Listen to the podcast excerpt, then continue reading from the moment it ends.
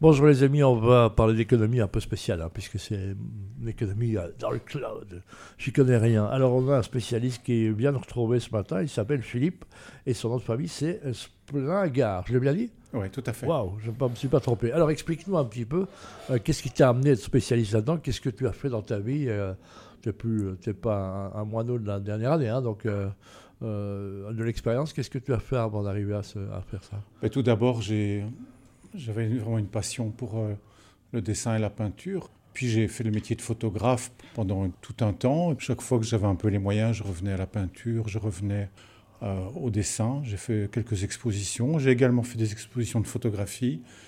Et puis j'ai beaucoup voyagé aussi. J'ai fait différents voyages. Alors que c'est quoi le voyage de ta vie euh, Je suis allé en Grèce beaucoup de fois. Donc ça c'est le pays, pays que tu aimes il y avait une galerie d'art qui, exposait mes dessins à certains moments. Donc c'était assez facile de, bouger. Et puis je me suis rendu compte que bah, je n'avais pas de plan d'épargne, pas de plan de pension, pas, de, pas vraiment de sécurité pour euh, l'avenir, pour, mes, vieux jours. Et je me suis dit, il faut que je trouve une solution. Et c'est comme ça que ah c'est l'art qui m'a amené à la finance. À la finance. Et comment est-ce qu'on aborde la finance? Tu connaissais déjà quelque chose? Tu t'y intéressais ou bien rien du tout? Ouais, Quand j'étais adolescent, je me suis intéressé euh, au prix de l'argent métal par hasard. Donc, et puis euh, après ça, il y a eu les frères. Qu'est-ce qui t'est arrivé? Pourquoi tu t'es intéressé à euh, ben, Il y a eu l'histoire des frères Hunt à New York par après qui, qui avaient fait un corner sur le prix de l'argent et j'étais un peu passionné par ça. Et puis quand j'avais 12 ans, j'étais à, l'école secondaire. Euh, j'avais un professeur de français qui s'appelait Kevin. Et lui, il nous faisait lire Le Monde, Libération et Le Soir. C'est vrai?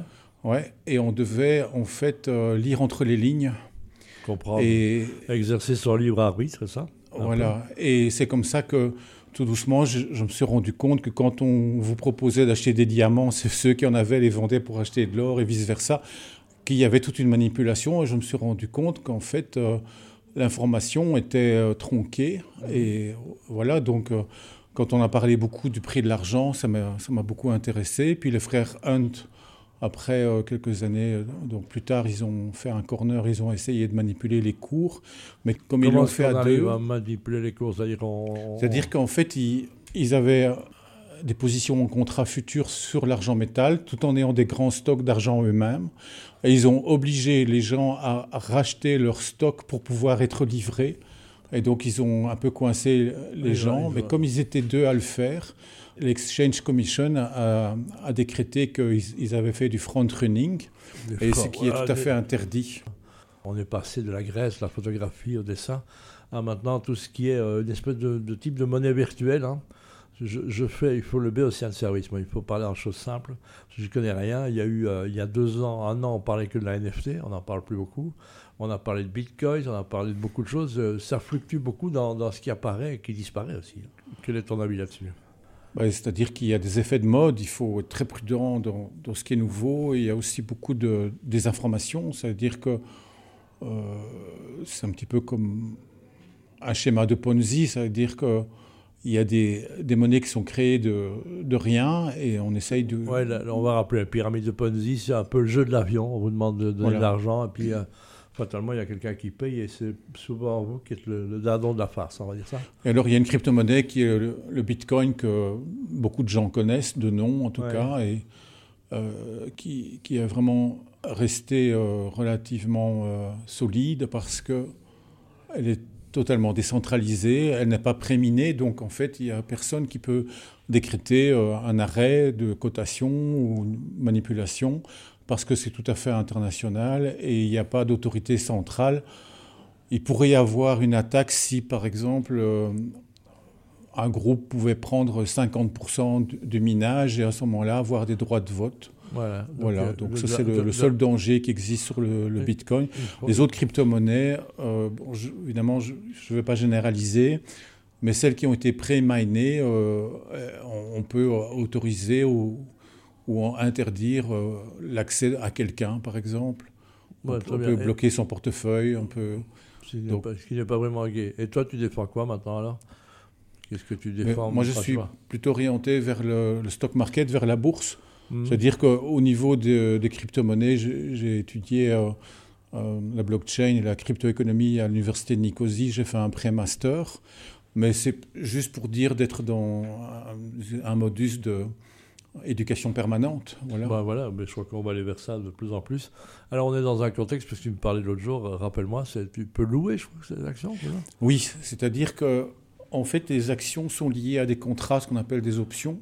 Mhm. Et euh, on, voit que, par exemple, que certaines actions, comme. Des choses dans ce papier. Il m'a envoyé des montagnes de papier. Oui, Costco, par exemple, ou bien Intu. Ou... On imagine, en parlant des choses simples, je n'achète pas une action, je la loue. Et je peux la louer pendant combien de temps? C'est-à-dire qu'il y, a deux, il y a deux moyens. Donc on peut avoir un pied dans chaque monde soit on donne au marché les droits de nous vendre à un prix auquel l'action ne se trouve pas et on est rémunéré euh, directement. Là, euh, un prix où elle ne se trouve pas, explique-moi. moi, pour moi, c'est. C'est-à-dire qu'on donne, par exemple, admettons que vous avez une action qui est à 105, oui. on va donner au marché le droit de nous la vendre à 100, et on va recevoir une petite rémunération pour, pour ça. Mais bien sûr, l'argent qui est sur le compte, admettons que c'est pour 100 actions, et les 10 000 dollars sont bloqués jusqu'au moment où le contrat expire. D'accord. Donc, c'est un peu la même idée dans la location, alors, c'est ça? C'est ça. Voilà. C'est-à-dire que ça bloque le, capital sur le compte. Maintenant, si l'action descend à 101 ou descend à 99, ce qui va se passer, c'est qu'on va être, à un certain moment, risque d'être livré de l'action. Et à ce moment-là, on pourra donner au marché le droit de nous l'acheter à 102, par exemple, ou à 102,50. Ça dépend du type de prix d'exercice qui existe sur les options. Et on va également être rémunéré pour ça, alors que l'action, elle peut se trouver à ce moment-là à 98 ou à 100 ou à 101. Voilà. voilà ça reste, c'est rationnel, c'est prudent ou c'est audacieux comme type d'investissement? Ben, C'est-à-dire que ça offset le prix euh, d'entrée. Ça offset, ça veut dire quoi euh, ça, ça, diminue le prix d'entrée quand on a donné un, droit à quelqu'un de nous vendre. Donc on a reçu une petite rémunération qui va diminuer du prix qu'on a payé. Et en plus, on aura pu la payer éventuellement à un prix inférieur au moment où on, a décidé de le faire. Donc, euh, voilà. Et toi, tu rends des services aux gens, tu les, formes là, je, forme les gens à domicile pour apprendre à, réaliser ce type, ce type d'opération. D'accord. Et bien sûr, il y, a, il y, a, des risques. Ça veut dire que si on donne au marché le droit de nous vendre une action, par exemple, à 100 alors qu'elle est à 105 et qu'elle descend à 80, mais il y a un risque de 20 dollars, donc le compte pourrait perdre ou la partie du compte qui, qui a utilisé cette méthode-là pourrait perdre 20%. Donc il ne faut, il faut pas oublier qu'il y a des risques euh, là-dessus. Voilà, si c'était facile, ce ne serait pas drôle. Et c'est ça qui fait un peu l'excitation du marché, parce que maintenant, effectivement, tout le monde veut investir. On voit que euh, ceux qui ont la chance d'avoir des économies, hein, donc il y a 300 milliards sur les comptes en Belgique. Euh, donc c'est quoi? Dans l'échelle de, de 1 à 5, ça se situe où en fiabilité? Plutôt vers le, 4, 4,5 versus... Euh, Ça dépend du choix qu'on fait de l'action. Si on, trouve une action dont la gouvernance est, très bien menée et où euh, les bénéfices sont au rendez-vous et, que tout est, bien clair, euh, il est possible de, de, garder une situation positive pendant 10 ans ou 20 ans. Magnifique. Où est-ce qu'on peut te retrouver, Philippe ah, J'ai un site, c'est splingart.net, S-P-L-I-N-G-A-R-T.net. Et euh, sur le site, il y a une petite explication des cours qui sont donnés et un formulaire de contact. Voilà. Ça coûte combien les cours Pour avoir une idée? Combien coûtent les cours Oh, c'est de l'ordre de 2000 euros pour un mois environ. Et euh, quand c'est plusieurs mois, c'est un, petit peu.